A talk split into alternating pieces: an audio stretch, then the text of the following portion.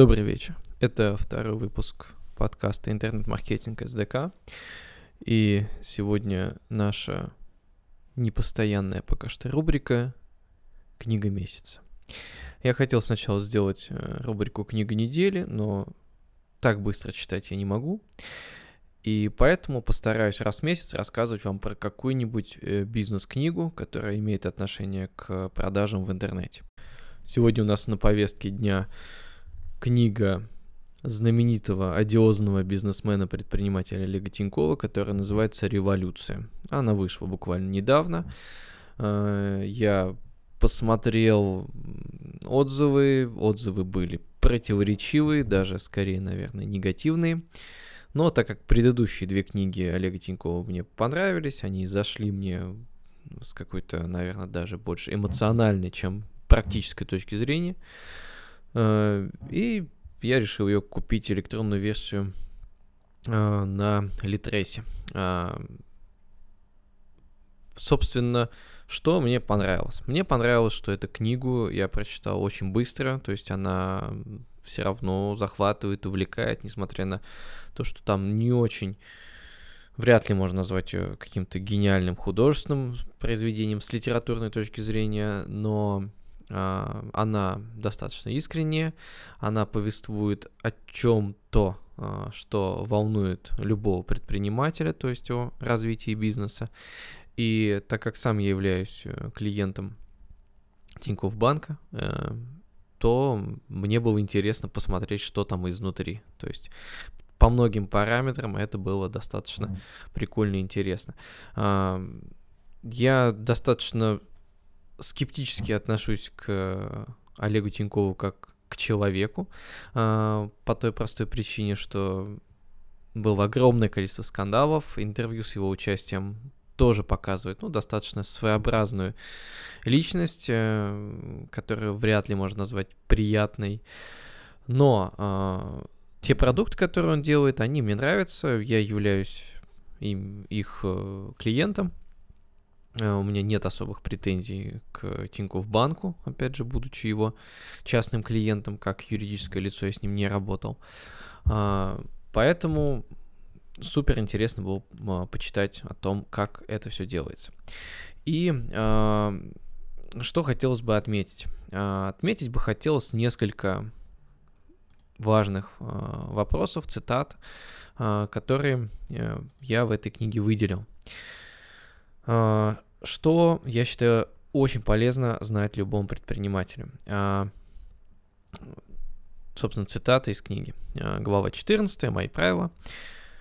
Тинькофф Банк вышел на прибыль в ноябре 2008 года, через 18 месяцев после запуска. Наша корпоративная установка не позволяет терпеть убытки. У Оливера Хьюза э, есть бизнес-план на каждую линию. Если она не начнет приносить прибыль в обозримые сроки, то будет закрыто. Я абсолютно не толерантен к убыткам, считаю это ключевым правилом успеха. Самая главная метрика в любой компании – чистая прибыль. А, я считаю, что это очень а, важная, полезная мысль, которую, к сожалению, а, забывают многие ребята, которые начинают бизнес или продолжают бизнес, или те, кто хотят получить как можно больше инвестиций, каких-то вложений и так далее. И очень э, любопытно, что э, об этом говорит человек, который ну, уже давно крутится в сфере огромных денег, где есть инвесторы, есть э, очень сложная финанс, сложные финансовые модели, э, выход на биржу, но по большому счету он мыслит ну, такими критериями понятными, предпринимательскими и, в общем-то, теми же критериями, которые мыслит малый бизнес. И я думаю, это одна из больших частей его успеха и э, обаяния как предпринимателя. Э, ну и, в общем-то, это очень-очень э, здравый смысл. Э, следующая важная цитата.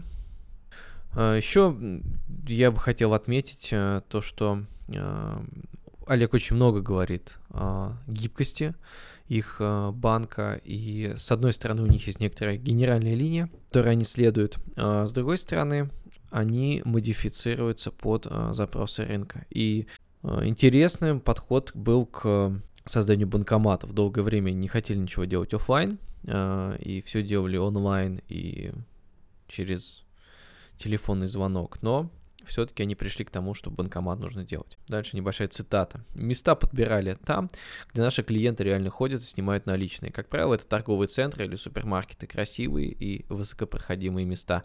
Обычные банки живут в старой парадигме, воспринимая банкомат просто как железку, заменяющую кассиров. Мы хотим достичь имиджевого эффекта, поэтому делаем высокие коробы с крупной символикой. Они не только возвышаются над конкурентами, но и светятся через полупрозрачные стенки. И тут снова попадание, снова это действительно так, действительно банкоматы Тинькофф Банка очень заметные. Они заметные, удобные, э, ими приятно пользоваться. Собственно, возможность там снятия через НФЦ, э, приложив карточку, ну, это супер удобно. Плюс можно там снять э, валюту, пополнить валюту и так далее. Валют, правда, можно пополнять только от 100 долларов. Это не супер удобно.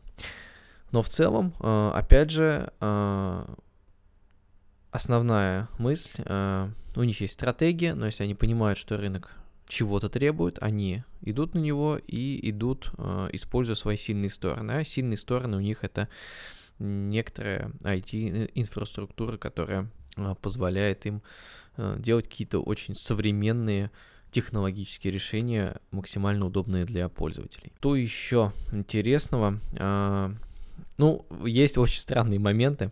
А, меня, конечно, поразила история а, про Евгения Касперского, когда а, Тиньков снимал у него офис, а, платил за этот офис в долларах, затем грянул кризис, доллар сильно взлетел, и Олег э, пошел к Касперскому, говорит, дай мне скидку, а, потому что, ну, тяжелая ситуация, и у нас, э, собственно, договор в долларах, и сейчас арендная ставка, по сути, резко взлетела э, в пересчете на рубли.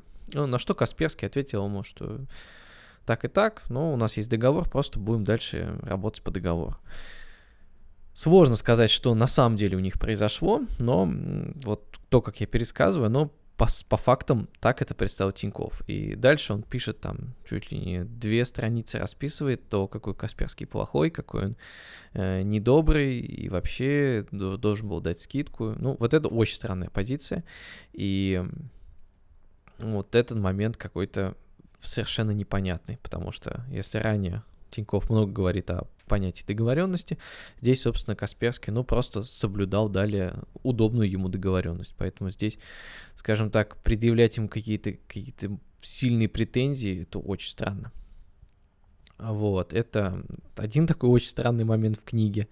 А, ну, еще какие-то там были мелкие конфликтные детали. А, в книге действительно, как э, говорят многие в рецензиях очень много рекламы, а, и в какой-то степени это брошюра того, какой а, Тинькофф банк классный. Вот. Ну, опять же, если читать внимательно, там видно то, что очень многие проекты, которые они запускают, они проваливались, и э, иногда о них, об этих проектах Олег говорит более ну, как о более успешных, чем они были на самом деле. Опять же, если брать какие-то факты. Но э, на выходе мы получаем э, интересную книгу с разными бизнес-идеями, которые можно воплотить в любом интернет в любой интернет-компании.